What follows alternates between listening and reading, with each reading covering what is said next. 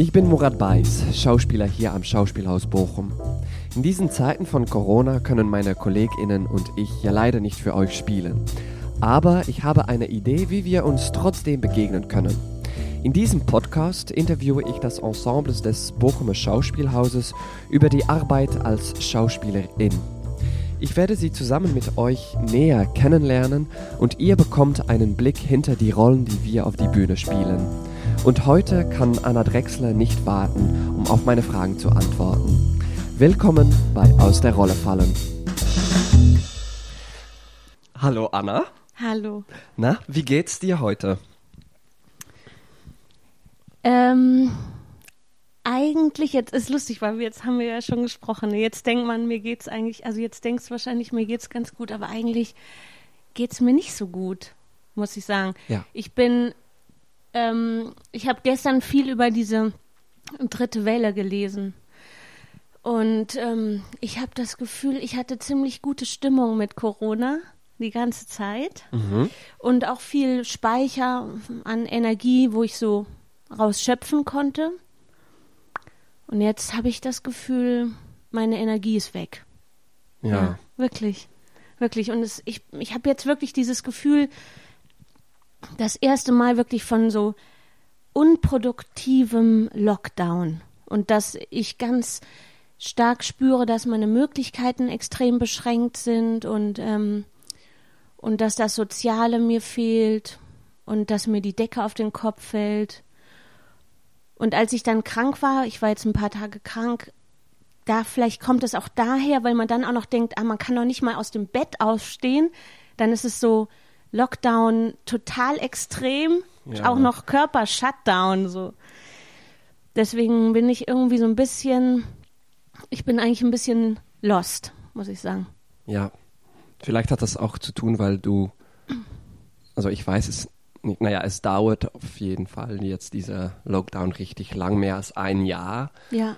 Und du, du hast eigentlich auch gearbeitet viel oder so? Oder Ja, oder genug irgendwie vielleicht? auf jeden Fall, ja, auch schöne Arbeiten, also für mich intensive Arbeiten. Mhm. Ja.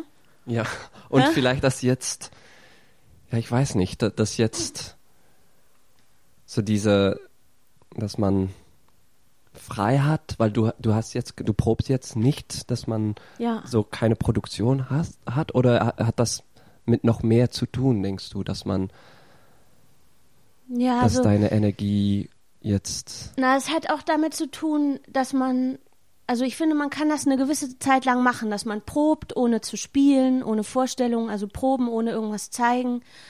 Aber ich habe das Gefühl, ich bin jetzt an dem Punkt, wo ich das Gefühl, ja, wo mir das sinnlos vorkommt. Wo ich merke, dass der Beruf ohne Publikum äh, nicht sichtbar ist. Den gibt es dann nicht.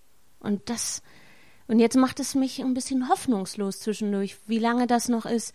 Und mittlerweile kommt mir auch die Vorstellung, dass 900 Leute oder wie bei uns, da, wie viele bei uns da reinpassen, jemals im Theater zusammen sitzen. Die Vorstellung kommt mir absurd vor. Ich, und so weit weg, weißt du? Und ja, ja, das, ja, ich finde es frustrierend. ja, ja, das wird, das wird nicht bald zurückkommen, denke ich, dass man Nee. für ein Full House spielen w- wer, äh, Nee. würden, aber schon für ein paar Leuten ist es schon auch noch schön. Ja, das, ich, Aber- ich würde auch für zehn Leute Ja, spielen, ja. ehrlich gesagt. Also dann würde man das einfach unter einer ganz anderen Überschrift, dann wäre das ein Experiment und so. Aber irgendwie habe ich das Gefühl, es staut sich was an und es kann keinen guten Energiefluss geben. Mhm. Es ist ein Stau irgendwie. Ja, ja, ja, verstehe. Ähm, und okay, lass uns zurückkehren nach ähm, einer Zeit, wo noch kein Corona war. Ja. Ähm, kannst du dich erinnern, was dein erster Moment war, dass du ähm, geschauspielt hast? So als Kind vielleicht oder so ein Performance gemacht hast? Was ist so deine erste Erinnerung an Schauspielen? Mhm. Mm, Es gibt eigentlich so ein paar, glaube ich, so Momente, die mir im Kopf geblieben sind. Ich habe als Kind, ähm, wir waren ganz oft mit einer befreundeten Familie, die hatten auch Kinder im Urlaub. Und ich habe immer ganz viel Ambition gehabt, dass wir Sketche proben und aufführen. Und da waren wir ganz klein und das waren riesige Happenings für mich und wahnsinnig aufwendig und ich war da total ehrgeizig mit. Und ich war so ein bisschen die Domptöse, das, das weiß ich noch. Und äh, meine Schwestern müssen darüber auch sehr lachen und so. Das ist sowas, wo ich ähm, weiß, dass es im Nachhinein, wo ich manchmal mich daran erinnere, dass das anscheinend was ist, was mich interessiert hat damals. Und ähm, in der Schule, also ich war auf einer Waldorfschule, da macht man viel Theater und da gibt es dann auch viel Konzentration darauf. Wenn man ein, wenn man, man macht mehrere Stücke, drei Stück in, in ähm, der ganzen Schulzeit. Und das sind dann sechs Wochen, wo man nur probt und man hat keinen Unterricht. Das ist total intens. Ne? Also es ist dann, als ob man das alte Leben verlässt und man hat einen ganz neuen Alltag. Man probt tagsüber und es ist total aufregend, so fand ich das. Und da wollte ich auch unbedingt immer große Rollen spielen. Gerne große Rollen. Und ähm, ich hatte ganz viel, also auch viel Ambition damit. Also, und ich weiß, dass ich trotzdem, wenn ich so auf der, in diesen Stücken, die ersten zwei, da war nie so ein, es war nie so ein Funkenerlebnis, wo ich so, mich so richtig dran erinnern kann.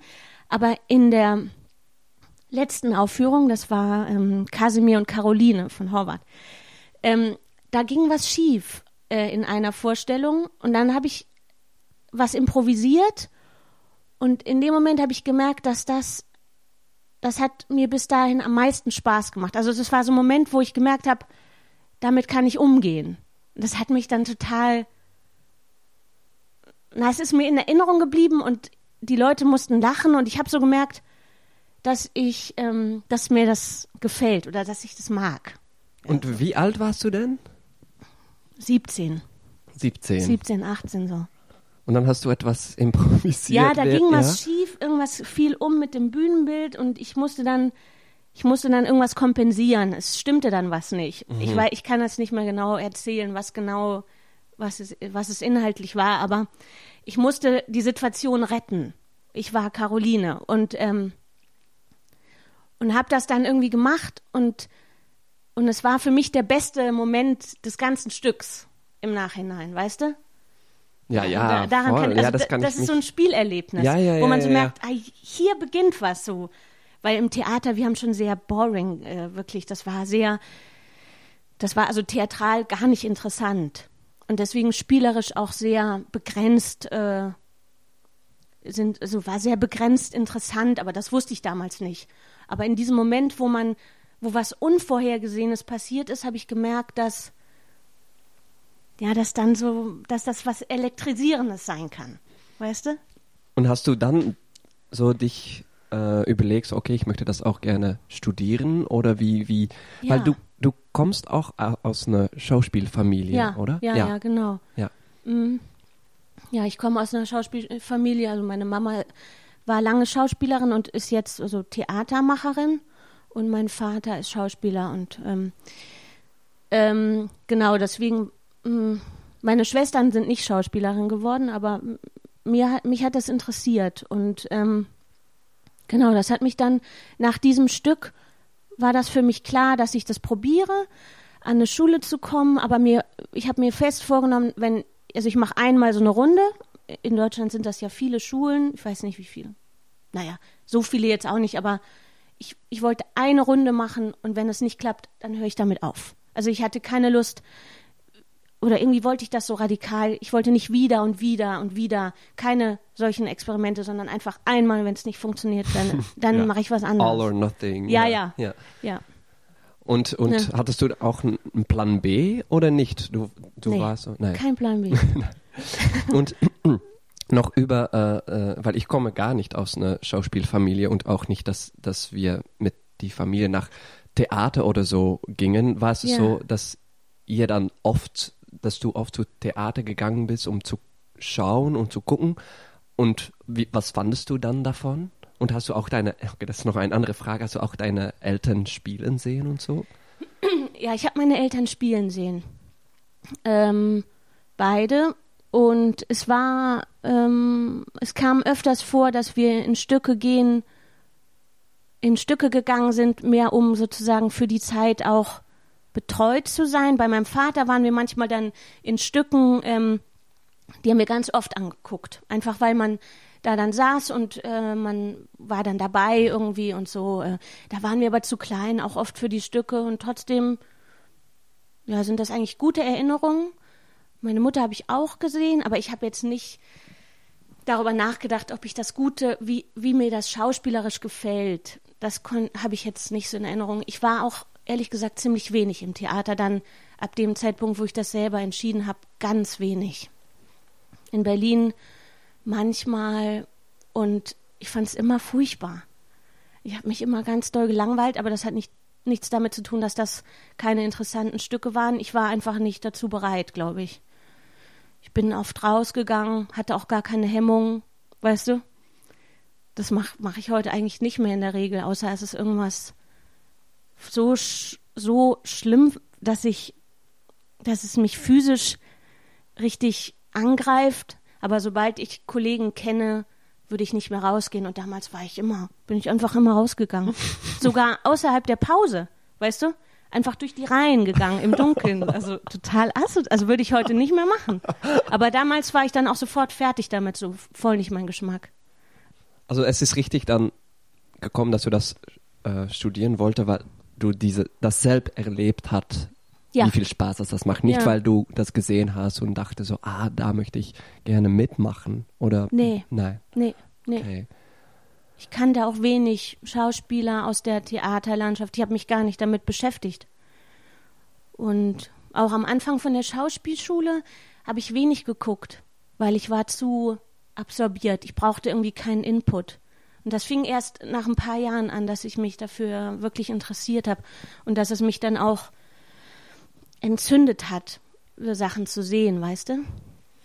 Und äh, wie ist das, um äh, so Eltern zu haben, die Schauspieler sind, so als Kind und so? Ja, ich, ich ja, kann mich ja. das nicht so gut vorstellen. Oder war das für dich ganz normal, so, weil du kennst nichts anderes, oder? Oder fandest du oder das was? cool? Oder so, ich weiß so, es so. nicht. Was, ja. Ähm, da habe ich gar nicht so eine Richtung, ob ich das cool fand. Ich glaube, ich weiß, das neutral. Ja. So, ja. ich weiß, dass ich eine Zeit lang so eine Anti-Haltung hatte, so. Gar nichts für mich, so. So natürliche Anti-Haltung, was man als Kind so hat. Mhm. Ähm, und dann war mein Vater auch dadurch immer sehr beschäftigt. Mm, dadurch war das für mich auch was, das konnte auch was negativ besetztes sein, weil das hieß, wir, wir haben ja nicht viel gesehen und die Arbeit war das Thema, was sozusagen, oder der Grund, warum das nicht möglich war. Dann war das für mich auch so ein bisschen sowas, äh, dadurch auch so ein bisschen sowas, da hat man kein Leben, so ein bisschen, aber nicht, dass ich das sehr reflektieren konnte, das kann ich jetzt im Nachhinein so sehen. Und manchmal, im Nachhinein bin ich manchmal damit beschäftigt, ich habe dazu keine Antwort, aber jetzt, wenn du sagst, deine Eltern waren keine Schauspieler, ne? was waren deine, was haben deine, was machen deine Eltern beruflich? Äh, meine Mutter ist Krankenschwester und äh, ja, mein Vater, der, ich glaube, der ist, der sucht nach Arbeit oder der, ich, okay. ich äh, habe auch nicht so viel Kontakt mit ihm und so. Ja. ja. Und aber war das für dich, das war doch sicher was sehr Exotisches, oder dass du Schauspieler geworden bist? Ähm, jetzt interviewst du mich. Nur ganz kurz, weil. ja, ja, äh, es, ähm, ja, wir haben da eigentlich nicht so viel Gespräche darüber gehabt, nur dass meine Mutter so dachte, so da kann man kein Geld mit verdienen und von so, ich, also meine Mutter ist nach Belgien gekommen als Kind und aus einer Migrantenfamilie komme ich eigentlich und das ist schon etwas, das ja sehr unsicher ist für ja. für ja für uns so. Ja, ja. Ja. Na, na eben, also für dich war das auf jeden Fall irgendwie ein, ein größerer Kampf. Du hast das, du hast einen Weg eingeschlagen, der unbekannt war in deiner Familie. Ähm, niemand kannte sich, kannte sich in dieser Szene aus. Mhm. du konntest nicht quasi dich an Leute wenden, wie, in dein, wie an deine Mutter und fragen, was passiert in solchen, solchen Situationen. Ich hader manchmal damit, dass ich denke, ja, dass ich das sehr leicht hatte, in diese, also ähm, sehr leicht hatte, diese Idee zu haben, Schauspielerin mm. zu werden. Was, was nicht heißt, dass mir das irgendwas gebracht hat, in den Schauspielschulen oder bei Schauspielschulen vorzusprechen. Niemand wusste ja, ähm, dass ich aus einer Schauspielerfamilie komme. Mein Vater heißt ganz anders. Ähm, weißt du, mein, man hat mich nicht, mhm. ich, niemand hat das gewusst. Aber später haben Leute mir das auch vorgeworfen an der Schauspielschule manchmal.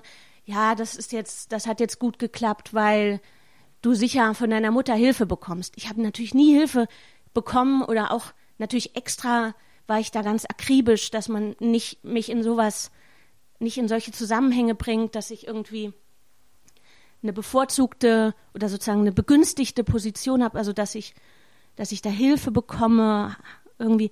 Aber die Gedankenwelt lag immer schon nah. Weißt du, wir haben sozusagen die, Menta die Mentalität ist mir ähm, bekannt. Meine Mutter, wir haben natürlich immer viel über Literatur gesprochen, auch immer viel so psychologische Gespräche über alles Mögliche. Also man hatte viele solche Gespräche oder ja, man hat viel so fantasiert, ja. verstehst du? Und das heißt, ich bin sozusagen damit aufgewachsen, dass man redet und über die Dinge nachdenkt und dass es interessant ist, warum Menschen das so und so machen. Verstehst du? Ja, ja. Das ist so total. eine Art von Mentalität, die, mit der ich aufgewachsen bin und die dadurch natürlich, also was für mich, was, was gut, was mir immer geholfen hat. Verstehst du? Mhm. Und haben deine wenn, wenn deine Eltern wussten, dass du Schauspielerin, also dass du das studieren wollte, haben die dich dann total unterstützt oder waren die so, nein, Anna, mach's bitte nicht? Oder ich, wie war das? Unterstützt? Ja. Ja. Also, aber ohne Euphorie, nicht so im Sinne von, yes, go und so, das nicht, sondern einfach, das ist schwer, ne? Da muss man, ja. meine Mutter und so, die waren immer alle, es ist sehr schwer, auf eine Schule zu kommen. Ähm, und ich, mir, ich war, ich weiß nicht, manchmal höre ich so Geschichten, ähm, dass Leute sich nur bei einer Schule beworben haben und die wurden dann da genommen. Ich war total das Gegenteil. Ich habe mich bei jeder Schule beworben, ganz äh, Österreich, Schweiz, Deutschland, überall. Wow. Ähm, und mir war klar, ich spreche überall vor, weil ich dachte, also, naja, ich wollte das ganz richtig machen. Also ich dachte, die Chancen sind winzig klein, ich muss jede Chance nutzen und, ähm, und so habe ich mir das vorgestellt. Ich habe überhaupt nicht Gambling oder so betrieben, so das war gar nicht, sondern ich wollte und ich habe mich auch extrem gut vorbereitet und äh, oder versucht, mich vorzubereiten und und dann haben meine Eltern das unterstützt, aber mir war immer klar, das ist schwierig. Mhm. Ja. Und ja. Und redest, ja, ich, ich frage jetzt noch ein bisschen über, weil ich finde das, naja, wie gesagt, interessant. Sind, äh, redest du über deine Arbeit auch mit deinen Eltern? Fragst du um Rat, sagt man Rat? Ja. Ja. Mm. Nee, eigentlich nicht. Nicht Nein. um Rat. Aber man redet über die Arbeit. Mhm. Und ähm, also meine Mutter guckt Sachen natürlich, guckt die Stücke und dann reden wir darüber. Ähm, und aber Rat, Ratschlag ist in dem Bereich irgendwie schwierig für mich. Ist ganz komisch, dass ich, da rede ich eher mit äh, Kollegen drüber, weißt du? Oder aber mit meinen Eltern nicht. Mein Vater ist immer noch im Beruf, ähm, also der spielt und da tauscht man sich manchmal auch über Phänomene aus. Da reden wir manchmal als Kollegen miteinander. Das ist ganz schön. Richtig als ja, als also eine, wie eine berufliche Beziehung ist das manchmal mit ihm. Mhm. Weißt du? Ja, Aber ja. Sonst weiß auch nicht. Das sonst das kann das ist sonst nicht so das Thema. Und also du hast dich in all diese Schulen beworben. Ähm, wie war das? gibt's gibt's so ein, ein, eine Schule, das oder gab es so schreckliche Momente oder dass du dachtest so, ah, in diese Schule möchte ich unbedingt rein? Ja, ähm, nee, nicht in, ich hatte gar keine Vorlieben. Gar nicht. Ähm, das finde ich eigentlich auch ganz schön von mir im Nachhinein. Also weil ich war wirklich offen. Manchmal denke ich, ich war wirklich auch so ein, hm, naja, man ist ja jung und auch irgendwie naiv und für mich war erstmal alles möglich. Ich war total offen. Ähm, ich hatte ein erstes Vorsprechen ähm, in Berlin an der Ernst Busch und das ist ja eine sehr, sehr renommierte Schule und so weiter. Und äh, dafür, darüber hatte ich auch schon ja, ähm, äh, Geschichten gehört, die mich auch ein bisschen verängstigt haben oder also mir sehr viel Respekt eingeflößt haben. Und ähm, das war ein schreckliches Vorsprechen. Ähm, ich musste da extrem lange warten. Dann war ich wa natürlich wahnsinnig aufgeregt, wusste überhaupt nicht, wie sowas abläuft, ein Vorsprechen. Ähm, und, und dann wurde ich da auch sehr herablassend so abgeurteilt. Ähm, man, also es war da eine Dozentin, die mich angeschaut hat, die war sehr ähm, ja, respektlos. Und das hat mich verletzt, aber im Nachhinein, ich bin da dann so böse rausgegangen. Ähm, aber im Nachhinein hat mich das nicht dazu ähm, gebracht, das aufzugeben, ähm, sondern ich habe danach, weiß ich noch ganz genau, dass ich dachte, ich muss meine Strategie verändern oder ich muss mich, muss eine andere Einstellung dazu haben. Und dann war ich in Leipzig noch, da hat es auch nicht geklappt. Und was hast du dann geändert von, mm, ja? Ja, das war dann immer noch so ein Prozess, so ein Prozess. Mhm. Und, ähm, und wo es dann, dann hat's in, war ich in München und da fanden die mich total interessant. Mhm. Das war die Schule, wo ich dann am Ende auch hingegangen bin. Und ähm, da war der, mm, der Leiter der Schule, der hat vor der, vor dem Vorsprechen eigentlich diese, ja, diesen sozusagen Einstellungswechsel, den ich so versucht habe zu betreiben, der hat das so in Worte gefasst. Der hat gesagt, dass wir daran denken sollen, dass wir das für uns machen und dass wir das so machen sollen, dass wir das Vorsprechen so machen sollen, ähm, wie es uns am besten gefällt. Und uns nicht darauf einstellen sollen, wer da sitzt und es Leuten recht machen oder so weiter. Und das war für mich dann ein richtiges Befreiungsgefühl. Ich weiß, dass ich dann mit dem Gefühl in dieses Vorsprechen gegangen bin und, ähm, und dann hat das sehr gut geklappt. Also das war irgendwie schön. Da habe ich dann wieder gemerkt, dass es mir viel Spaß macht oder dass es irgendwie, dass ich das Gefühl habe, ich habe was in der Hand, wenn ich das mache. Und ähm, ab da wurde es bei den anderen Schulen auch besser. Und dann waren das tolle Erlebnisse, Vorsprechen. Dann habe ich es extrem gerne gemacht. Richtig gerne irgendwie. War das dann klar für dich, dass du nach dieser Schule nach, in München äh, rein wollte oder gab es noch andere? Konntest du, konntest ja. du wählen, welche Schule du wolltest? Ja, ich konnte dann wählen. Ich hätte dann hierher gekonnt, nach Bochum. Ah ja. ja. ähm, bin ich ja jetzt gekommen. und nach ähm, Salzburg ans Mozarteum. Und dann habe ich aufgehört vorzusprechen. Dann habe ich aufgehört. Dann waren das drei Schulen, die, ähm, ja, die ich alle gut fand. Aber dann war München für mich, da hatte ich irgendwie so das beste Gefühl. Hat mhm. mir sehr gefallen. Mhm. Und München auch als Stadt. Konnte ja. ich mir am besten vorstellen. Ja. Cool. Und dann, dann, dann bist du nach München gegangen. Und ja. wie war dein erstes Jahr auf die Schauspielschule? Na super, intensiv ist doch bei allen so. Oder? ja. War bei dir doch auch. Ja, ja, ja.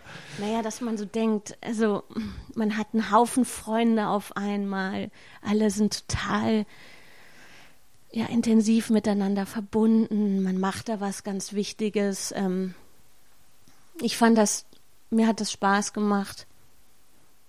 dann war das auch alles sehr aufregend. Dann habe ich damals ähm, meinen Freund verlassen. Es war so ein, es war einfach alles so im Umbruch und neu und ja, irgendwie krass für mich. weißt du? Mhm. Mit viel umziehen und irgendwie viele Leute kennenlernen und so. Und ähm, was ist ähm, das Wichtigste, das du auf die Schauspielschule gelernt hat, hast? ja, ja, irgendwie habe ich das wirklich für mich formuliert. Ähm, danach, oder? Ja, danach.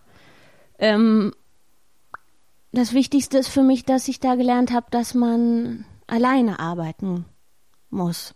Oder dass es gut ist, alleine zu arbeiten, alleine arbeiten zu können. Ich habe das eigentlich am so am intensivsten mitbekommen in so einer ziemlich schwierigen Arbeit, die ich da hatte mit einem Dozenten, der mit dem ich mich irgendwie nicht so richtig verstanden habe. Der war sehr labil auch und ähm, hatte ein ganz anderes Theaterverständnis als ich und hatte so ganz andere Vorstellungen. Und ich habe da Heiner Müller Medea gemacht. Und ich wollte ähm, nicht nur Heiner Müller, sondern eben auch Hans-Henne Jahn. Ich wollte alle Medea-Texte, die es gibt, so zusammenschneiden. Und der meinte, das darf man nicht. Da geht der Rhythmus verloren. Das ist Quatsch. Das wird so ein einziger Salat. Da kann er vielleicht auch recht gehabt haben. Ich wollte das damals aber unbedingt machen und ähm, und habe dann mich mit dem eigentlich so ein bisschen zerstritten und habe entschieden, dass ich zu dem Leiter gehe und sage, ich möchte die Arbeit mit dem Dozenten beenden und das alleine arbeiten. Und da haben die mir, die haben mir die Möglichkeit gegeben, haben gesagt, okay. Ähm, und dann habe ich auch gesagt, ja, der Dozent kann gucken und einfach nur zuschauen, aber nichts sagen. Wow. Ja, ja ich, das war so ein äh, empowering ähm, Moment. Ja. Und dann haben die mir das alles gelassen. Der war dann auch manchmal da. Ansonsten habe ich total einsam und weird alleine geprobt in so einem Raum, was extrem unangenehm war, weil alleine proben macht irgendwie auf eine Art keinen Sinn. Ähm, aber, aber das wurde dann eine sehr tolle Arbeit oder für mich ein, ein tolles Erlebnis. Ich habe da total viel bei gelernt und dachte danach, ah ja, ja, also für mich war das Erlebnis oder die Erkenntnis daraus, dass man, dass man sich um sich selbst kümmern muss und dass man die Dinge prüfen muss. Ja, Wie ja. möchte man das selber machen? Und dass man nicht akzeptieren kann, wenn jemand einem irgendwelche Vorgaben macht, die man nicht teilt, dass man dann am Ende eben aber doch derjenige ist, der auf der Bühne steht. Ja, und das, das dann verkörpern muss und dass man deswegen immer die letzte Instanz sein muss. Weißt du? Ja, ja, wow. Aber ich finde es ich find's sehr so, ja, kräftig und mutig und ich, ich weiß gar nicht, ob ich diese Entscheidung damals als Student noch selber so mich trauen soll, um das so, so etwas zu Ja. machen. Ich, ich, Ja, das, das hört sich, wenn war man da, war das das erzählt, schwierig oder war, wie extrem war das? schwierig. Ja, mit ganz viel Zweifel verbunden. Ich war natürlich total desperat. Ich, das war jetzt auch nicht für mich so klar. Das hört sich jetzt so straight an. Das war für mich total schwierig. Ich habe es natürlich lange mit dem probiert, kam dann irgendwann zu dem Schluss. Also das waren viele kleine Schritte und im Endeffekt keine so glatte Geschichte, aber das waren so die wichtigen Punkte. Mhm, Und ich habe darum gebeten, dass ich es alleine machen kann. Ja. Wow. Und, und das war, ja, das ist so etwas, das du jetzt, es ist so eine Lesson learned damals, dass man eigentlich Ja, ja. richtig für sich selbst. Ja, Ja. das ist, das ist das auch, das ist doch das Interessante an dem Beruf, dass man ähm, eine eigene Fantasie verwirklichen kann. Und dass man sich immer auf die Suche machen kann, ja, danach, ähm, wie man diese verschiedenen Fantasien, die bei so einer Probe dann entstehen, wie man die vereinen kann. Aber dieses Bild, was ich, glaube ich, als Studentin, als ich da hinkam, ich war da schon, man ist doch unsicher, man weiß überhaupt nicht, wie das funktioniert. Man hat dann Dozenten, die sagen einem, sie bringen einem was bei, man hat viel Respekt und, ähm, und im Endeffekt ähm, braucht man doch aber den Schritt, äh, sich zu emanzipieren. Und das war dieser Schritt für mich. Und ähm, wie, wie, wie, wie war dann nach die Schauspielschule, dein erster Jahr damals, warst du, warst du okay, ich bin jetzt fertig mit der Schule, I'm ready für das Beruf? Wie war das? Ja, für mich war das ja so, dass ich, ähm, ich habe ja während der Schauspielschule ähm, angefangen zu arbeiten. Ich habe im zweiten Jahr in Wien ge gearbeitet. Ähm, am Burgtheater habe ich ein Stück gemacht, das hieß Der Komet. Mhm. Das war mit Roland Schimmelfällig. Der hat da Regie geführt. Da habe ich vorgesprochen für diese Rolle. Die haben da jemanden gesucht und dann habe ich das gemacht. Und dadurch war dann das zweite Jahr schon, da habe ich so ein bisschen gemerkt, dass ich die Gruppe auch verliere. Weil wenn man Ah, das, ist, das war richtig eine bezahlte Arbeit. Ja, genau. Ach ich so. habe da geprobt, ich habe dann da für die Zeit gewohnt oh, und wow, war viel okay. weg. Und, und das konntest du, die Schule war okay damit, deine die, Schule? Ja, die haben mich da vorgeschlagen. Genau. Okay, okay. Ähm, das ist etwas zum Beispiel, dass unsere Schule in, in Gent in Belgien, die sind ja. sehr streng, dass man eigentlich nichts machen darf, ähm, außer mhm. nach Schule gehen. ja, ja, das, ja, das kenne ich eigentlich auch so. Ich weiß aber nicht so genau, was, was das Credo da bei uns ist. Mhm. Ähm, ähm, genau, dadurch war ich dann viel natürlich da für Vorstellungen. Dann habe ich da immer übernachtet und habe so ein bisschen einen anderen Studienalltag gehabt. Und, ähm, und dann danach, an, am, an Beginn des dritten Jahres, bin ich doch von den Kammerspielen gefragt worden, von den Münchner Kammerspielen, ob ich einspringe äh, in Onkel Vanya. Und da ist eine Schauspielerin abgesprungen und auch die Regisseurin, Karin Henk. Ah, ja, ja, ja, ja. Die ich ja nie kennengelernt habe. Aber ähm, da gab es Streit oder Komplikationen und ähm, so zwölf, zehn, zwölf Tage oder so vor der Premiere ähm, hatten die sich entschieden, das Stück mit einer neuen Schauspielerin und einem anderen Regisseur, und das war dann Johann Simons, ähm, doch zu Ende zu machen. Und da wurde ich gefragt und das war Anfang des dritten Studienjahres. Und da habe ich dann mh, mm, quasi natürlich Ja gesagt und ab da war ich an den Kammerspielen engagiert. Da ging mhm. das dann schnell. Ja. Da wurde ich dann engagiert. Okay darum war das, habe ich die Schule quasi nicht wirklich fertig gemacht. Ich habe dann am Ende so eine Art ähm, Arbeit noch mitgeschrieben, so einen Abschluss. Aber ich bin nicht mehr zum Unterricht gegangen. Mhm. Ich hatte keinen Schulunterricht mehr, diesen Unterricht. Mhm. Und ähm, wie war dann das äh, für dich, um dann so in die Münchner Kammerspiele zu sein und zu arbeiten? Ja, also das war riesig für mich. Ich habe das gar nicht umrissen damals. Ich habe mir, ich wurde äh, gefragt von der Chefdramaturgin damals äh, von den Kammerspielen, Julia Lochte heißt die. Ähm, die hat mich gefragt, ob ich diese Rolle spielen will, äh, Sonja. Und das ist in dem Stück, in dieser Fassung, die die da geschrieben haben, eine stark vergrößerte mhm. Version von Sonja. Die hat da sehr viel mehr Text und so. Und ähm, ich war dann eigentlich wie auf so einem Adrenalin, auf so einer Adrena Adrenalinwelle. Ich habe dann diesen Text ganz schnell gelernt.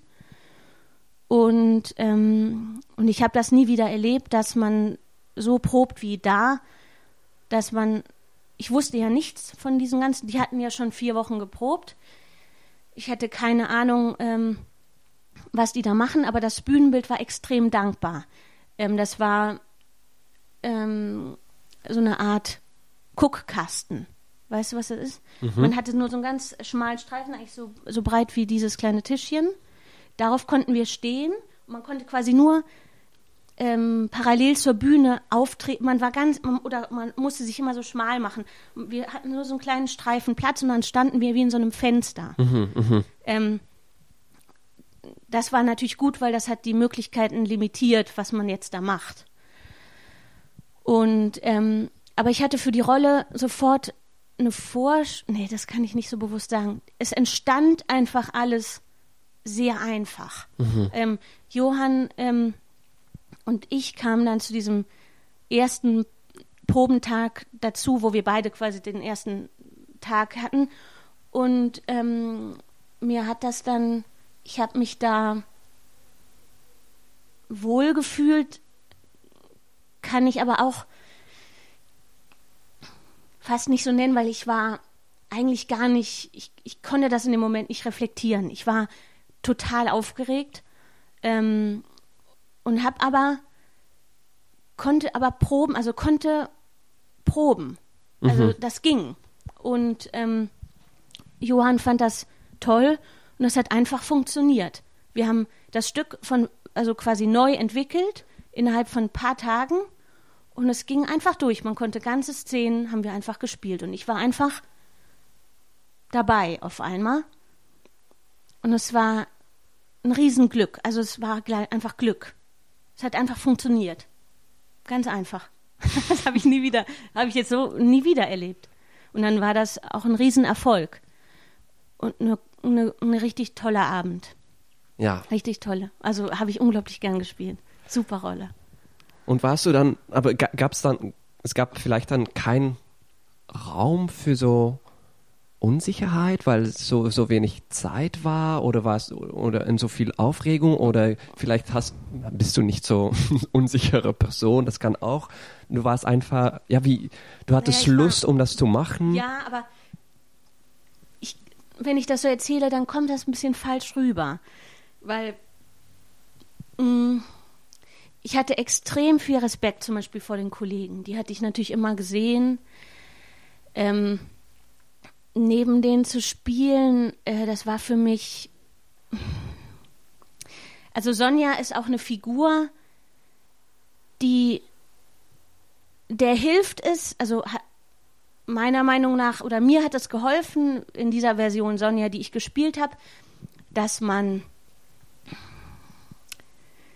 dass man mit seiner, ja, dass man kämpft, dass man jemand ist, der, der, der, der, der Underdog auf eine Art, also ist jemand, der, also Onkel Vanya, das ganze Stück ist auch dankbar dafür, weil das sind tolle Texte, super Figuren, super Szenen. Das ist keine Stückentwicklung gewesen oder so. Und alles, was ich war nämlich neu da, ich kannte niemand, ich war wahnsinnig aufgeregt, hatte total Respekt vor den anderen Leuten. Das hat geholfen, es hat mir geholfen, weißt du? Mhm. Ähm, aber ich erinnere mich, dass ich privat kein Wort mit jemandem geredet habe und total unsicher war und mich gefühlt habe wie, ja, Falschgeld. Weißt du, was das heißt? Ähm, dass man immer denkt, ich gehöre hier, ich mm. gehöre hier, kann hier doch nicht hingehören. Das kann doch nicht sein, dass die mich hier wirklich. Ich, ich war da sehr unsichtbar. Ich bin nach der Vorstellung sofort nach Hause immer gegangen. Ich wäre nie in die Kantine gegangen und hätte ein Bier getrunken mit diesen Leuten, weil dazu war ich viel zu schüchtern. Weißt du? Ähm, aber im Spielen nicht komischerweise. Da nicht. Aber privat. Mhm. ähm, und naja, wie du gesagt hast, das, das war ein riesiger Erfolg und so. Und das war eine sehr intensive Arbeit mit Leuten, die du ja viel Respekt für hattest. Ähm, ich kann mich vorstellen, dass du, dass du auch von dieser ganzen Erfahrung viel oder Sachen gelernt hast oder Sachen ja. über, über dich selbst oder als Schauspielerin? Was, ja. was, was, ja, was? Na, mm, erstmal ist das natürlich jetzt schon, das war 2013, acht Jahre her. Mhm. Ähm, da wird man natürlich älter und verändert sich sowieso. Aber es sind natürlich viele Erfahrungen, die ich in der Zeit nicht reflektieren konnte, aber die ich mittlerweile gut reflektieren kann. Ähm, ja, zum Beispiel, dass es nicht schön ist, als Kollege unsichtbar zu sein abseits der Bühne. Dass man das nicht machen kann. Dass man sich schon, aber damals war mir das nicht möglich, aber ich finde, man muss schon irgendwie, ich finde es gut, eine Verbindung zu suchen. Oder jetzt interessiert mich das sehr, äh, eine Verbindung zu suchen zu den Leuten, mit denen ich arbeite. Äh, und äh, ja, sich als Gemeinschaft irgendwie zu fühlen. Und ich interessiere mich für die anderen Leute und möchte, ja, möchte was erleben zusammen. Und damals ähm, war ich irgendwie, hatte ich keine Kapazität dafür. Und ähm, ja, dann war das für mich auch so ein Prozess, dass ich hatte dann viel Aufmerksamkeit in der Zeit, das habe ich dir ja schon mal erzählt, irgendwie, glaube ich. Und dann ist das natürlich eine winzige Szene, diese Theaterszene und so weiter. Ähm, aber ich habe dann viele große Rollen gespielt und war in München so sehr beliebt ähm, beim Publikum und und habe eigentlich konnte da, konnte mich eigentlich fast dafür nicht freuen, weil ich solche Angst hatte, dass mich das sonst verändern könnte oder dass mich das ja dass ich mich daran gewöhne. Hab, immer, hab mir immer gesagt, das kann ganz schnell anders werden morgen kann sich niemand mehr für dich interessieren. Wer, wer hat das gesagt? Ich habe mir das selbst ah, ja. gesagt. Weißt du, es war immer so eine Stimme in meinem Kopf, die alles, was ich so erlebt habe, was nur Gutes war, äh, tausend Leute interessieren sich auf einmal für einen und man hat immer ständig das Gefühl, man sei sehr wichtig oder alle hätten auf einen gewartet. So ein Gefühl hatte ich. Ich dachte, mhm. alle haben auf mich gewartet. Ich scheine hier genau, nur ich bin hier wahrscheinlich, genau ich bin jetzt hier ganz wichtig. Ähm, und ich wollte das damals klein halten und habe immer versucht, mir zu sagen, ich bin nicht wichtig und ähm, das kann sich schnell ändern.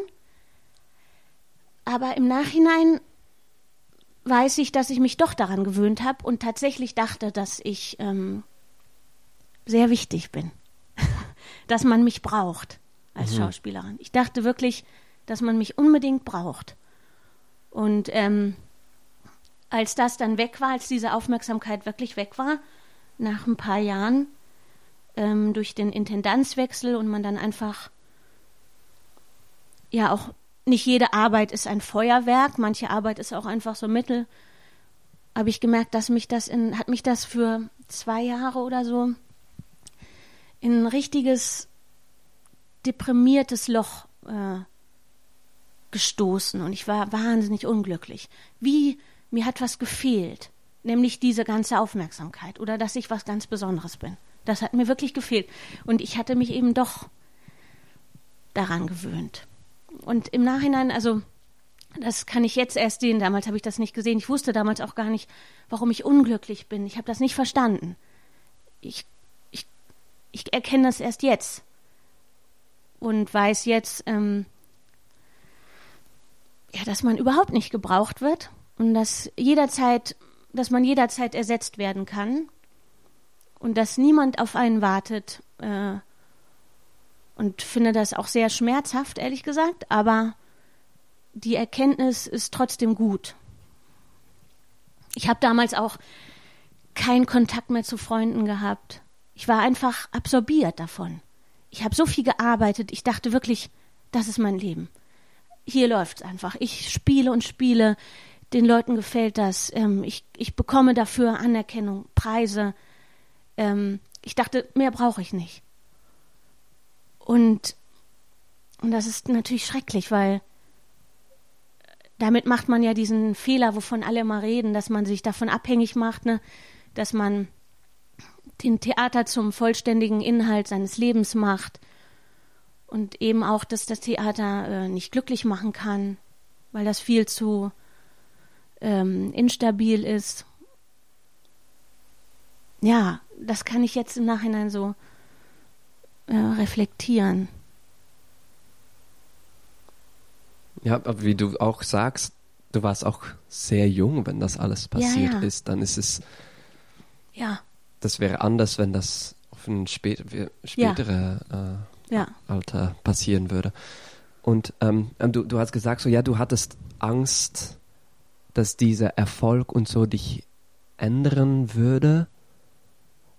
Aber ey, mal ganz kurz, ne? Ja. Erfolg in der Theaterszene. Ja, ja, in der win- ist es ja Theaterszene. so, ich meine, das ist ja ein Winz, das ist ja ein Mikrokosmos. Ja. Ne? Aber, das, Aber das damals, ist sozusagen ja. der Mikrokosmos, in dem man sich da Genau. bewegt. Genau, ja, ja. Und, ähm, und hat, hat dich das dann geändert? Und Mm, wie? Naja, das bringt natürlich auch sehr viel Gutes mit sich, ne? Wenn man so, früh, so früh ähm, so viel arbeiten kann und so viel Vertrauen bekommt, so viel Verantwortung übertragen bekommt, nämlich äh, große Rollen zu spielen, obwohl man so jung ist und auch so wenig Erfahrung hat. Ähm, das verleiht viel Selbstbewusstsein in der Arbeit. Und in der Arbeit ähm, hat mich das, glaube ich, natürlich schon sehr geprägt. Das natürlich, äh, also jetzt habe ich darüber erzählt, dass, dass mich das, äh, dass ich mich daran, also dass mich das dann irgendwann in so ein Loch gebracht hat. Aber man darf natürlich auch nicht vergessen, dass das extrem luxuriös war. Weil so in den Beruf zu starten, ist purer Luxus. Du bist sofort installiert. Ähm, Natürlich nicht für immer, aber für den Moment. Ne? Äh, Und dann kriegt man einfach Arbeit und meine Position war safe.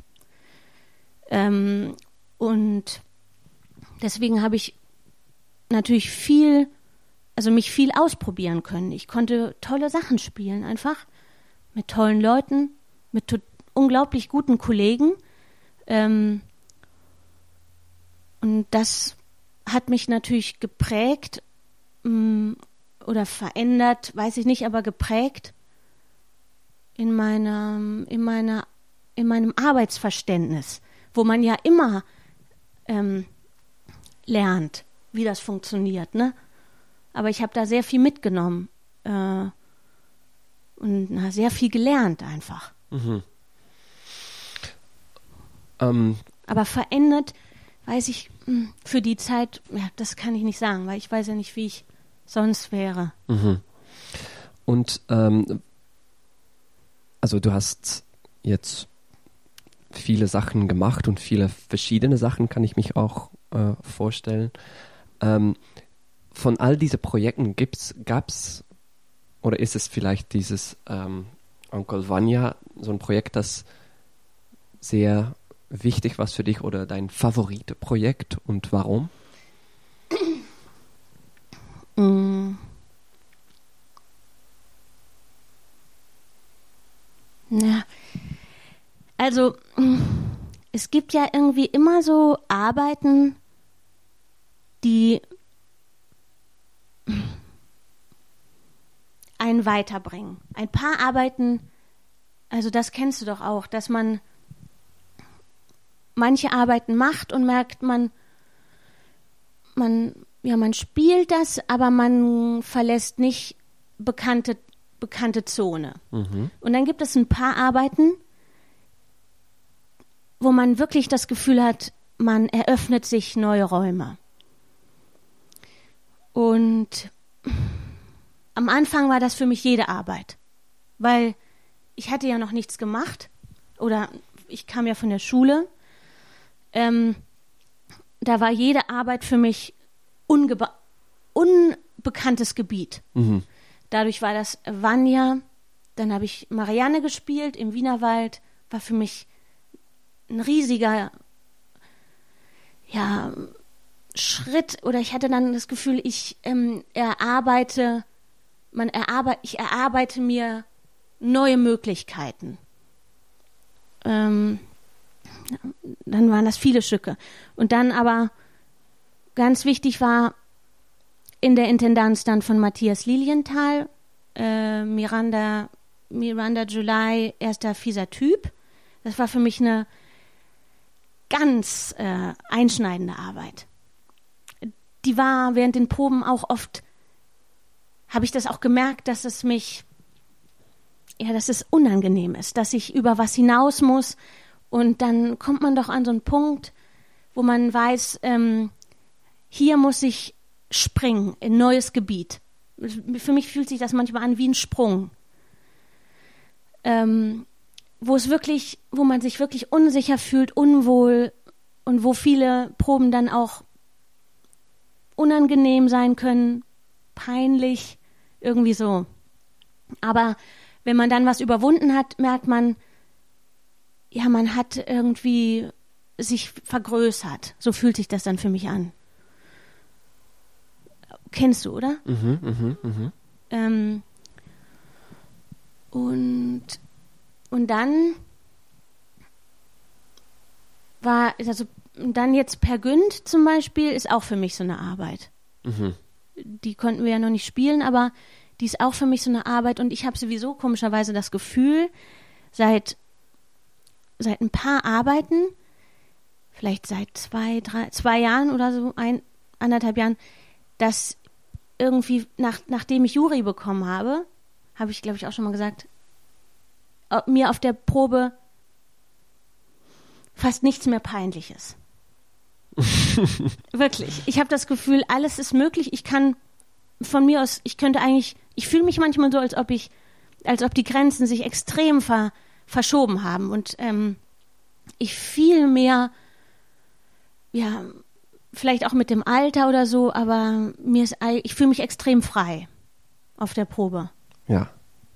Wow. Oder war jetzt so mit, mit den letzten Arbeiten. Ja. Hm? Cool. Ja, das ist ein super cooles Gefühl. Also das fühlt sich super an. Ja. Ja. Also ich weiß nicht. Sehr das, interessant. Ja, ich kann mich das nicht so ganz vorstellen.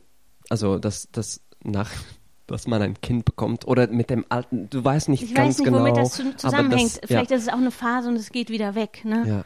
Ähm, aber ich merke so, dass ich mich, ich fühle mich extrem. Ja, nicht, dass dann immer alles, dass ich dann immer denke, das ist super, was ich mache, das nicht. Mhm. Sondern ich bin bereit, für mein Gefühl größere Risiken einzugehen. Mhm. Ich fühle mich Ja. irgendwie potent, obwohl ich nicht weiß, ob das dann immer, oder obwohl ich auch oft weiß, dass es das dann nicht ist, aber es ist mir egaler als vorher. Mhm. Ich war früher auf Proben auch extrem aufgeregt und das bin ich jetzt nicht mehr so. Mhm. Mhm. Und ähm, also du, du redest jetzt von dieser Freiheit äh, und Risikos nehmen. Sind das Qualitäten, dass ein guter Schauspieler für dich haben muss oder gibt es noch andere? Ja, das ist ganz schwierig, ne? ähm, ja, ich finde schon, dass ähm, ich möchte schon auf der Bühne sehen, dass jemand Risiko ein, ein Risiko eingeht. Ähm, vor kurzem hatte ich die These, die ist vielleicht jetzt schon wieder so ein bisschen passé, aber dass ich das Gefühl haben, also dass ich auf der Bühne schon jemanden sehen möchte, der alles gibt. Egal wie das aussieht. Das kann auch sein, auf dem Stuhl sitzen, aber es muss, es muss, ich muss sehen, er gibt alles. Sonst interessiert es mich nicht. Habe ich so radikale These gehabt? Habe ich damals ähm, Steven erzählt. Ähm, das ist, das ist ein bisschen idealistisch, finde ich. Und vielleicht auch Quatsch. Aber da stimmt auch was für mich daran. Ähm, das kann man nicht immer leisten, glaube ich. Aber den Anspruch habe ich ähm, irgendwie auch an mich, dass wenn ich, dass wenn man spielt, ich finde es, ich finde es enttäuschend, wenn ich ein Stück spiele und habe ich oft gemacht, wo ich merke, dass es, ähm, dass ich das nebenbei ma mache. Und ähm, man kann nicht, äh, ja, ja, ja und oder ja, auf eine unbeteiligte Art. Also ich, ich sehe gerne auf der Bühne Schauspieler, die Risiken eingehen und die, die ihre Energie verschwenden. Das muss nicht schreien sein oder toben die ganze Zeit, so meine ich das nicht. Aber eine, von, von einer Verschwendung äh, spreche ich. Das möchte ich schon gern sehen. Mhm. Und dass man, dass man mit seiner Energie umgeht, als ob es nix wäre. Dass man die gibt einfach. Verstehst du? Mhm. Mhm. Ähm, ja, also dass man, ja, dass man einen hohen Anspruch hat an sich und dass man nicht die Bühne betritt, als wäre es nichts. Mhm. Das enttäuscht mich dann, wenn ich das sehe. Ja.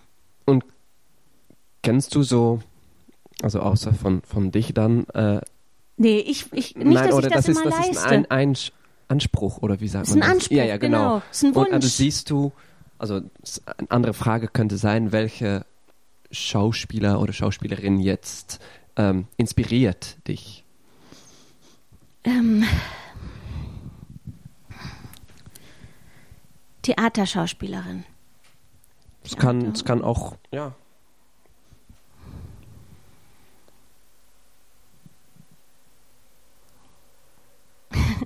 Ähm, zum Beispiel Ying. Ah, ja. Ich finde, bei ja, ihr ist das so. Also sie hat was, sie hat was ganz ähm, Radikales im Spiel, finde ich. Und das finde ich toll. Das meine ich. Mhm. So eine Art von, ja, Radikalität, ja, das ist vielleicht ein bisschen ungenau, aber besser kann ich es gerade nicht beschreiben. Ähm, ja, es gibt, ich finde es, jetzt, mir fällt jetzt gar nicht so eine Schauspielerin ein. Hm, zum Beispiel habe ich gesehen, wie heißt die denn? Diese andere holländische Schauspielerin, die so toll ist, ähm, Chris Niedfeld. Mhm, mh. Die habe ich gesehen mal in Elementarteilchen. Das fand ich ganz toll. Ähm, dann gibt es eine Gruppe, ähm, dieses NO99, wo Risto äh, lange Mitglied war. Da gucke ich mir manchmal Trailer an von deren Stücken. Das finde ich fantastisch, was die machen. Ähm, aber ich bin eigentlich wenn ich ins Theater gehe, ähm, ich will immer, dass ich gehe immer rein und hoffe, dass es mir gefällt. Also ich, ich gehe nicht skeptisch oder über die Maßen kritisch ins Theater, sondern ich bin eigentlich, glaube ich, eine leichte Zuschauerin. Also weil ich, weil ich mich verbinde natürlich mit den Leuten, die spielen und ich sitze nicht da und denke, die gibt nicht alles, das, das reicht mir nicht so, so, so eine Zuschauerin bin ich nicht. Als Zuschauerin bin ich irgendwie lange sehr offen und hoffe, dass es ganz toll ist. Einfach. Ne? Mhm. Ähm, ich, ich, ich muss ein bisschen nachdenken, aber mir fällt jetzt gerade niemand ein, aber das heißt nicht, dass es. Aber du hast doch äh, schon ja. Leute gesagt. Ja. Es gibt natürlich Tausende und Tausende. Zum Beispiel ähm, Joachim Meyerhoff, kennst du den? Mhm.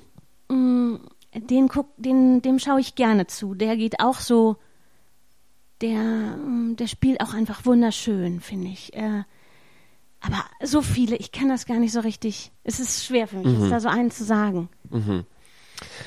Und ähm, was was oder wer, und das muss keine Schauspieler oder Schauspielerin sein, inspiriert dich? So.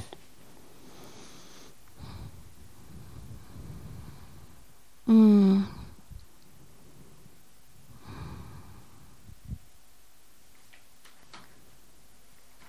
Oh, mich inspirieren natürlich so viele Sachen. Ähm, Romane, die ich lese. Ähm, Mhm. Immer unterschiedlich, je nach, wenn ich ein Stück probe, dann hat man für die Zeit ja diese Art von Brille auf, dass man unbeabsichtigt, auch unbeabsichtigt immer dafür quasi so einen Kanal hat, wo Inspiration so rein kann. Ähm, und dann sind es sehr unterschiedliche Bücher, manchmal auch nur kleine Sätze, manchmal, also alles, was ich sehe ähm, Filme, ähm, ja, dann finde ich äh, auch diese ganzen, also amerikanischen Filme wahnsinnig, also alles, was, ich weiß nicht, ähm, Tarantino und solche Sachen, also alles, was mich dann, aber ich habe jetzt nicht eine Inspirationsquelle, die ich immer wieder so anzapfe oder so. Mhm. Ja, nein, das verstehe ich. Natürlich auch die Kollegen, mit denen man zusammenarbeitet. Ja. Gibt es jetzt ein Thema oder Frage, das du dich äh, mit beschäftigt in deiner Arbeit? Ähm, ja, mir ist aufgefallen, dass ich seit vielen Arbeiten ähm, Männer spiele oder fast, also keine eindeutigen Frauen. Zum Beispiel bei Wojciech spiele ich eigentlich eine Art Clown. Das ist so ein bisschen nicht Mann, nicht Frau. Da ist mhm. das Geschlecht egal. Mm, damit beschäftige ich mich. Natürlich ähm, beabsichtigt und vielleicht auch unbe ich weiß gar nicht, wie es dazu kommt, aber dann habe ich ja Per Günd geprobt, ähm, dann den Narren, ne? Immer so Figuren, wo, also was mich, was ich merke, was mich gerade nicht mehr interessiert, sind diese sind diese ganzen Frauenfiguren, die es oft in den Stücken gibt, die ähm, Probleme haben, die über den Mann laufen, diese Frauenfiguren, die, die dann benannt werden als starke Frauenfiguren, äh, was ich schrecklich finde und komplett uninteressant, weil eine starke Frauenfigur mh, mm, ich weiß nicht, manchmal denke ich aus Trotz oder aus Bockigkeit, ich würde viel lieber schwache Frauenfiguren spielen, beziehungsweise Frauenfiguren, die stark und schwach sind, natürlich, ne? Ähm, die komplex sind, äh, die ja interessante Probleme haben, die nicht über eine Beziehung laufen, die nicht über andere Leute laufen und die nicht in einem Stück sind, um eine Funktion zu haben, nämlich um das Problem des Mannes zu vergrößern, zu vervielfältigen, um eine Art Kontrapunkt zu bilden oder um unter, unterstützend zu sein. Verstehst du? Also dieses ganze Feld, habe ich das Gefühl, ist für mich erstmal abgegrast. Das habe ich gemacht. Ich habe tausendmal gespielt, wie eine Frau ein Kind bekommt von einem Mann, der sie nicht, der das Kind nicht möchte, wie sie allein ist mit dem Kind, wie ihr Kind weggenommen wird, wie sie jemand, mit jemandem schläft, ohne verheiratet zu sein, diese ganzen Themen. Ähm, damit bin ich fertig. Richtig fertig. Weil dafür gibt es nicht viel Möglichkeit. Man kann das auf man kann das auf eine Anzahl von Möglichkeiten spielen, aber die ist total begrenzt.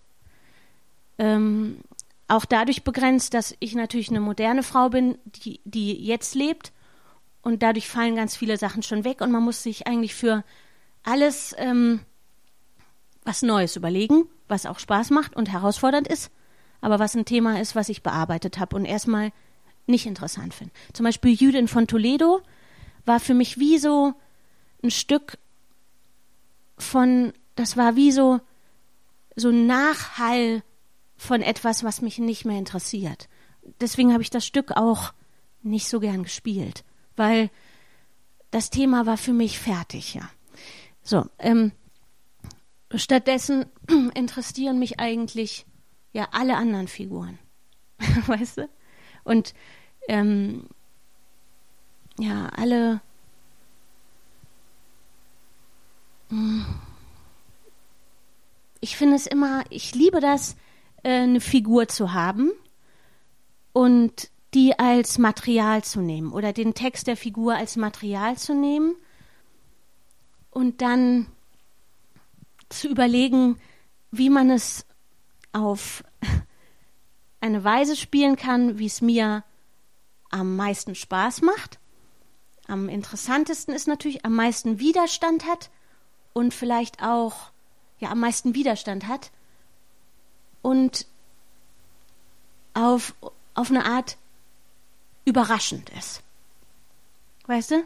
Wie man es machen könnte, dass man, wenn man sieht oder wenn ich es spiele, denke, dass man es so spielt, spielen kann, hätte ich nicht gedacht. Das, das, das finde ich immer schön, wenn man das dann findet, äh, zusammen in der Szene, weißt du? Mhm, mhm.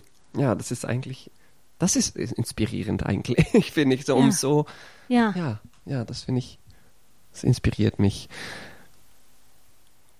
Und schaffst du das auch regelmäßig? Weiß ich, naja, das ist ja immer dann auch eine, eine Arbeit in der Gemeinschaft irgendwie. Ähm, kommt immer auf die Konstellation an. Wer spielt zusammen, mit welchem Regisseur, ist das fruchtbar? Kommt man so dazu, man muss ja gemeinsam Lust haben, die Sachen so zu interpretieren, irgendwie so auf ungewohnte Art oder ja. Ich denke, dass ich das schon regelmäßig schaffe, sonst wäre ich ja mittlerweile traurig oder würde denken, ich glaube, äh, ich, ich muss was anderes machen. Ja, Doch, bleibt, ja, ja, Das ist- so bleibt, bleibt das, das, interessant. Be- ja, das Beruf eigentlich noch, es ist noch immer interessant für dich. ja, Ja, ja, total interessant. ja. Ich, ich muss sagen, Noch ich, interessanter als früher? ich glaube ja, Ja, weil ich, ähm, ja, weil? weil ich ganz oft denke, wenn man auf der Probe ist, was für ein unglaublicher Luxus das ist, dass wir das machen. Und dann finde ich das auch bei uns in Bochum einfach irgendwie so cool.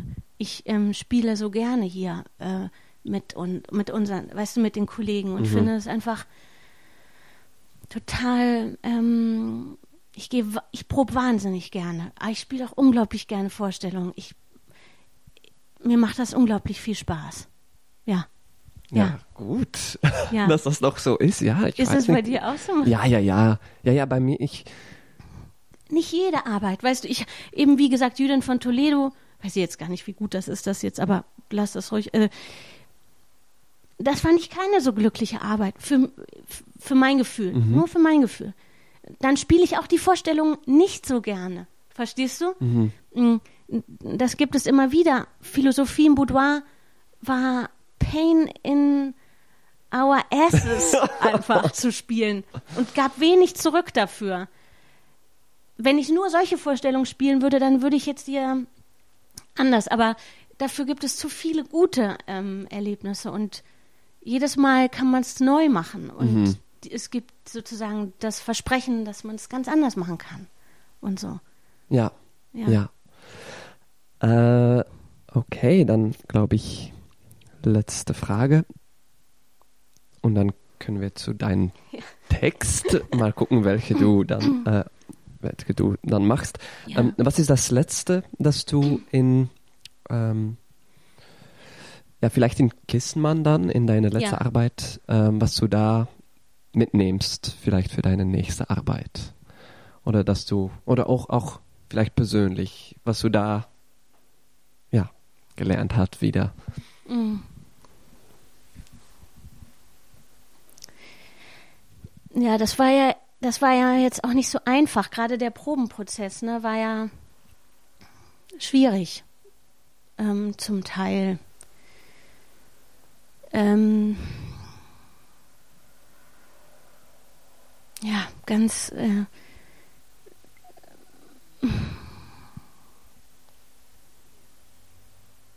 ich kann das eigentlich, ich möchte das lieber über Per Günd sagen. Mhm. Weil ähm, mh, bei, bei Per Günd ähm,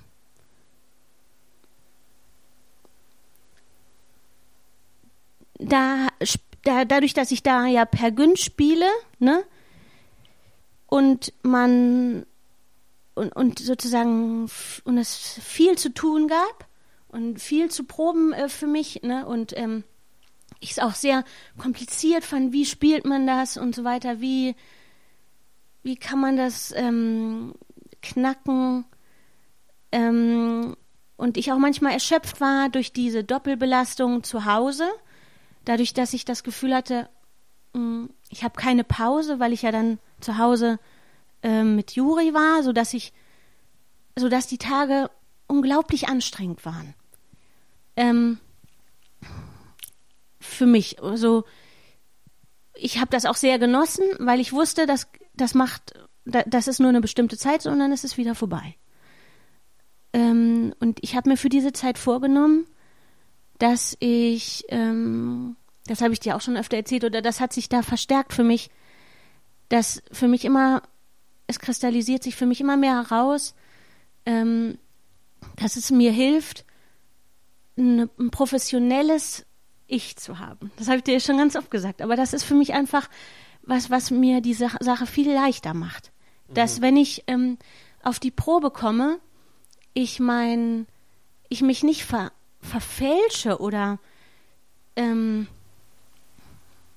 ja, verstelle, sondern ich so eine Art von Regel innerlich habe, die mir dann hilft zu wissen, auf der Probe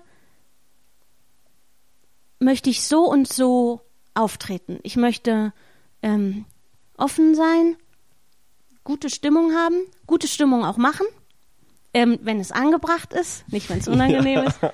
Aber ich will kontaktfreudig sein und ich will ähm, professionell sein und ähm, unkompliziert. Ich will unkompliziert sein. Das ist mir wichtig, weil die Sache macht, das macht die Sache für mich viel einfacher. Und ich finde, Proben ist ein ganz ähm, sensibler und heikler Prozess. Und der soll durch nichts beschwert werden oder manipuliert werden. Durch nichts, was mich privat irgendwie beschäftigt, bedrückt. Ja, ich will das irgendwie versuchen, draußen zu lassen. Das ist was, was sich immer mehr, was sich für mich immer mehr ah, ja, ja. herausbildet über viele Arbeiten. Ich, mhm. ähm, dass, dass es mir die Arbeit leichter macht, wenn ich weiß, dass ich auf der Probe ähm, ein prof professionelles, berufliches Ich habe. Mhm, mhm. Ja, ja. Weißt Verstehe ich. Ich, ich, ich, ich habe das jetzt, nehme ich das auch äh, mit. Ich, ich, ich finde das auch ein sehr, ein super, ja, Rat eigentlich. Also ich, ich, ich weiß nicht, ob, ich mich jetzt gut ausdrücke, aber ich finde es ein guter, ein gut, ein sehr guter Tipp eigentlich. Mhm. Das heißt ja nicht, dass man keine Probleme hat dann. Oder Nein. dass das dass das dann macht, dass man nie welche bekommt und dass dann alles immer total einfach ist. Man nimmt eigentlich Aber Verantwortung für die Proben. Genau. Für die Proben genau. damit. Und man lässt sich da nicht rein, man legt sich da nicht rein und mhm. macht es macht es sozusagen, gibt Gewicht da drauf oder macht, sondern man versucht, ähm, ja, man trägt, man trägt es mit. Ja. Ja, da, ja, ja. Genau, man nimmt Verantwortung ja. für seinen Teil. Mhm. Und dass es eine Arbeit ist, ähm, die ich nicht alleine mache, mhm. sondern zusammen. Und vielleicht hat jemand anderes gerade eine total gute Idee. Und wenn ich dann quasi nicht in einer offenen und sozusagen munteren Stimmung dabei bin, könnte ich das auch ähm, zerstören. Ne? Also man kann es sicher auseinandernehmen und sagen, ja, das funktioniert doch so nicht und so weiter. Aber für mich funktioniert das total als, als inneres Gefühl einfach. Also das, ich habe das doch schon mal, also beim, beim Drehen, was ich ja selten mache und so weiter, nicht viele Erfahrung damit habe, aber da entstand das für mich eigentlich, glaube ich, so richtig, naja, so parallel irgendwie dass ich da, da wird ganz viel von einem verlangt immer. Oder ist ja auch bei uns auf der Probe so, dass man Kostüme anprobiert und so weiter. Ähm, zu der Zeit, zu der Zeit äh, machen wir jetzt das oder machen wir das. Vieles muss immer besprochen werden. Und mein erster Punkt, den ich sozusagen für dieses äh, Gefühl mal ähm, formuliert habe, war, dass ich zu diesen Sachen immer Ja sage. Probe um zehn, ja. Äh, außer, ich meine, ich habe ein Problem damit wirklich, aber ähm, kannst du nach der Probe noch ähm, Kostüme anprobieren?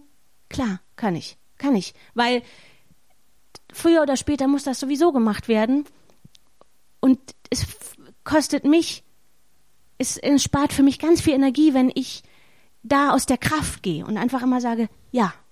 Weißt du, was ich meine? Mhm, mhm. also, das ist jetzt nur so ein organisatorischer Punkt. Und auf der Probe ist das aber auch ganz oft so dass man merkt, ähm, die Stimmung ist so und so. Es ist ja immer alles sehr ähm, im Fluss und kann sich schnell verändern. Und dass man offen ist und hell dabei. dabei. Mhm. Ja. Das, ja. ja. Gibt es noch etwas, das du gerne sagen möchtest? Ich würde auch, ich möchte auch so ein Interview mit dem machen. Ja, ich, vielleicht brauche ich, muss jemand mich auch noch interviewen, so als Ja, letzter geht, das Folge. geht doch, oder? Sonst haben Ja, wir, sonst ja, ja, ja, das geht. Schon, oder? Ja, ja, ja, ja, ja. Sicher? kann ich das machen? ja, ich Äh, könnte das machen. Ich, ich glaube, ich, ja, ja. Hast du Lust? kann auch deine Fragen nehmen. Weißt ja, du? was, Weil sonst, sonst haben alle ein Interview und du hast keins. Ja. ja, ja, nein, ich, ich, gerne, gerne. Ja? Ja, ja, ja. okay. Ähm, okay, ich habe dich auch gefragt, um einen Text mitzunehmen. Ja. Du hast zwei Texte mit und du weißt noch Ja. immer nicht, welche du lesen willst. Ähm, Oder weißt du jetzt schon? Ja, warte mal, wo ist denn jetzt der, der andere?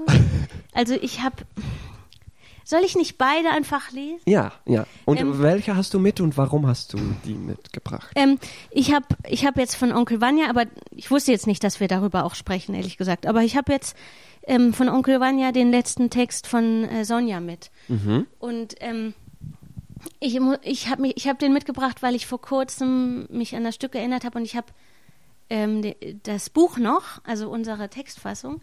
Und dann habe ich da drin gelesen und dann fand ich das so ähm, extrem wie der Text, ich kann den nicht mehr, natürlich nicht mehr auswendig, aber wenn ich den lese, dann habe ich das Gefühl, irgendwas in meinen tiefsten Organen kann den eigentlich noch. Versteh, hast du das mal erlebt? Mhm. Das ist ein ganz komisches Gefühl, dass man den ganz schnell, also man hat den irgendwie in sich trotzdem. Mhm. Und ähm, ja, der Text ist, ich finde ihn einfach toll. Der ist sehr traurig, aber ähm, der ist so charakteristisch auch für Sonja und mh, und mir gefällt die Haltung, die sie hat, ähm, dass man sich auf einem untergehenden Schiff befindet eigentlich. Äh, so ist das ja bei Onkel Vanya eigentlich. Die Leute sind ja alle am Untergehen irgendwie. Und sie auch. Sie ist auf demselben Schiff. Aber sie, sie, sie verhält sich so, als ob sie immer sagt, das wird gut, das kann gut werden. Obwohl das ganz klar ist, dass das nicht mehr gut werden kann. Aber sie sagt, ich habe Hoffnung. Ich glaube wirklich, ich glaube wirklich, das kann gut werden. Und das rührt, das finde ich ganz, ganz rührend und schön eigentlich. Und der letzte Text, ähm, soll ich lesen? Ja? Okay. Ähm, also Vanya sagt davor, Sonja, mir tut das Herz so weh. Ach, wenn du wüsstest, wie mir das Herz weh tut. Und dann sagt Sonja, was soll man machen? Man muss nun mal leben, auch wenn man gar nicht will. Wir, wir werden weiterleben, Onkel Vanya. Einen Tag und noch einen Tag und immer weiter. Eine lange Reihe von endlosen Abenden verbringen. Wir werden arbeiten und alt werden, sterben und dann vielleicht geht's danach weiter. Ganz anders. Dort werden wir erzählen, dass wir gelitten und geweint haben, dass wir ein bitteres Leben hatten, und man wird uns dafür belohnen, dass wir es durchgehalten haben. Vanya, wir werden endlich glücklich sein. Nichts tut mehr weh. Wir werden uns freuen und auf unser heutiges Unglück mit einem Lächeln zurückblicken. Und dann ruhen wir uns richtig aus. Du weinst ja, Vanya. Vielleicht geht's danach wirklich weiter, so wie wir es uns immer vorgestellt haben. Ein anderes Leben. Ein richtiges, von vorn bis hinten ein völlig richtiges Leben. Armer Onkel Vanya, du hast in deinem Leben keine Freude gehabt. Aber warte. Wir werden ausruhen. Wir werden ausruhen. Na, das ist dieser Text. Der ist schön. Ja, sehr schön. Ja. Weil sie spricht eigentlich über den Tod und dass das Leben scheiße war. Aber es hat sowas, ich weiß auch nicht, ich finde es ganz hell Mhm. eigentlich trotzdem. Mhm. Ja, soll ich das andere noch oder reicht das eigentlich? ne? Ja, ja, ich bin auch neugierig auf das andere. Ja, na, das ist einfach ein.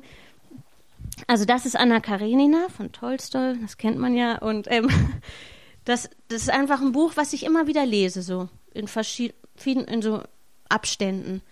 Ähm, ich glaube, ich habe es drei oder vier Mal jetzt gelesen und ich finde es einfach ein Riesenkosmos. Und Mhm. ähm, und Anna Karenina, eine unglaublich tolle Figur, aber es gibt so viele tolle Figuren. Und am Ende bringt sie sich um. okay. Das habe ich jetzt ja. erzählt. Aha. Und ähm, und das ist eigentlich diese letzte Seite und, und das finde ich einfach schön. Warte mal. Ähm, warte. Also ja, das sind anderthalb Seiten. Ich hoffe, das ist nicht zu lang. Ähm, sie befindet sich am Bahnhof. Gott, wo soll ich nur hin, dachte sie, während sie auf dem Perron weiter und weiter ging. Ist, was ist Perron? Bahnsteig? Ähm, ja, ich glaube, dass man das Bahnsteig ja. nennt auf Deutsch. Ja. So, wo man steht, wo die Züge, genau, Züge kommen. Genau, genau. Also auf dem ging sie weiter und weiter. Am Ende blieb sie stehen. Damen und Kinder, die einen bebrillten Herrn abholten und laut gelacht und geredet hatten, verstummten und musterten sie, als sie in ihre Nähe kam. Sie beschleunigte ihren Schritt und entfernte sich von ihnen zum Rand des Perrons. Ein Güterzug näherte sich. Der Perron wurde erschüttert und ihr war, als ob sie wieder fahre. Da fiel ihr plötzlich der überfahrene Mann vom Tag ihrer ersten Begegnung mit Wronski ein. Das ist ihr Liebster gewesen. Und sie wusste, was sie zu tun hatte. Raschen, leichten Schrittes stieg sie die Stufen hinab, die vom Wasserkran zu den Gleisen führte, und blieb vor dem dicht an ihr vorbeifahrenden Zug stehen. Sie schaute auf den unteren Teil des Waggons, auf die Schrauben und Ketten und die hohen Eisenräder des langsam vorbeirollenden ersten Waggons und suchte die Mitte zwischen Vorder- und Hinterrädern auszumachen und den Moment, wenn diese Mitte vor, ihre wär, vor ihr wäre. Dorthin, sagte sie sich den Blick auf den Schatten unterm Waggon gerichtet, auf den mit Kohle vermengten Sand, mit dem die Schwellen bestreut waren. Dorthin, genau in die Mitte. Und ich bestrafe ihn und befreie mich von allem und von mir selbst. Sie bestraft Wronski. Ja, mit ihrem Selbstmord. Sie wollte sich unter den ersten Waggon fallen lassen, dessen Mitte gerade vor ihr war. Aber das rote Täschchen, das sie vom Arm streifte, hielt sie auf. Und nun war es zu spät. Die Mitte war vorüber. Sie musste auf den nächsten Waggon warten. Ein Gefühl überkam sie, wie sie es ähnlich immer beim Baden empfunden hatte, wenn sie ins Wasser gehen wollte, und sie bekreuzigte sich. Die gewohnte Geste des Kreuzschlagens weckt in ihrer Seele eine ganze Reihe von jungen Mädchen und Kindheitserinnerungen, und die Finsternis, die ihr alles verdeckt hatte, riss plötzlich auf, und das Leben stand für einen Augenblick in all seinen lichten vergangenen Freuden vor ihr aber sie wandte kein Auge von den Rädern des näherkommenden zweiten Waggons. Und genau in dem Moment, als die Mitte zwischen den Rädern vor ihr war, warf sie das rote Täschchen weg und den Kopf zwischen die Schultern gezogen, ließ sie sich unter den Waggon auf die Hände fallen. Und mit einer leichten Bewegung, als wollte sie gleich wieder aufstehen, nieder auf die Knie. Und im selben Augenblick war sie entsetzt über das, was sie tat. Wo bin ich? Was tue ich? Wozu? Sie wollte sich erheben, zurückschnellen, doch etwas Riesiges, Unerbitterliches stieß ihren Kopf und zog sie am Rücken. Lieber Gott, vergib mir alles, sagte sie in dem Gefühl, dass ein Kampf unmöglich war. Das kleine Männlein arbeitete über dem Eisen, murmelte dazu vor sich hin, und die Kerze, in deren Licht sie das von Unruhe, Trug, Kummer und Übel erfüllte Buch gelesen hatte, flackerte auf, heller denn je erhellte ihr alles, was zuvor in Finsternis gelegen war, knisterte, wurde schwächer und erlosch für immer. Ich finde das, ich finde schön daran, wie man das Gefühl hat, man sieht, wenn man, wenn man diese Strecke liest, ist vielleicht schwierig, wenn man das Buch gar nicht kennt, aber man hat das Gefühl, man, eine Flamme geht an und aus. So ist es für mich immer, wenn ich das lese. Als ob man, weil so beschrieben ist, wie das Licht wie das Leben so auf einmal so, so ganz klar vor einem steht und es dann dunkel wird. So, so eine Bewegung ist es für mich. Also, ich weiß nicht, ob das sich transportiert, aber. Mhm. Ja, ich muss einfach denken, so dass diese beiden Texten eigentlich so auch richtig mit dem Tod zu tun haben und diese. Stimmt, ja. Ja. Ja. Was bedeutet das? Nein, Nein, ja. ja. Ja, und ich war auch so, weil ich, ich alle sagen so, ja, ich weiß, dass sie Selbstmord. Ähm, Ja, das weiß man, äh, ja. Das weiß man. Aber ich wusste nicht, dass die so doch so noch so am Ende so doch. Ich dachte so, die geht und die springt vom Zug. Das ist alles so sehr deutlich, aber eigentlich gibt es so, doch noch so Ja. Zweifel und Ja. so und und das ist ja, das wusste ich nicht. Mhm. Ja. Ja. Ja, es ist, ein, das ist super irgendwie, finde ich. Und du liest das so ja, mehrmals. Nicht, ist kennst- das das du einzige nicht? Buch? Nein, ich habe das glaube ich nicht. Na, wenn, ich, wenn, wenn mir ein Buch wirklich sehr gefällt, dann lese ich das gerne öfter. Ja. Auch zum Beispiel ähm,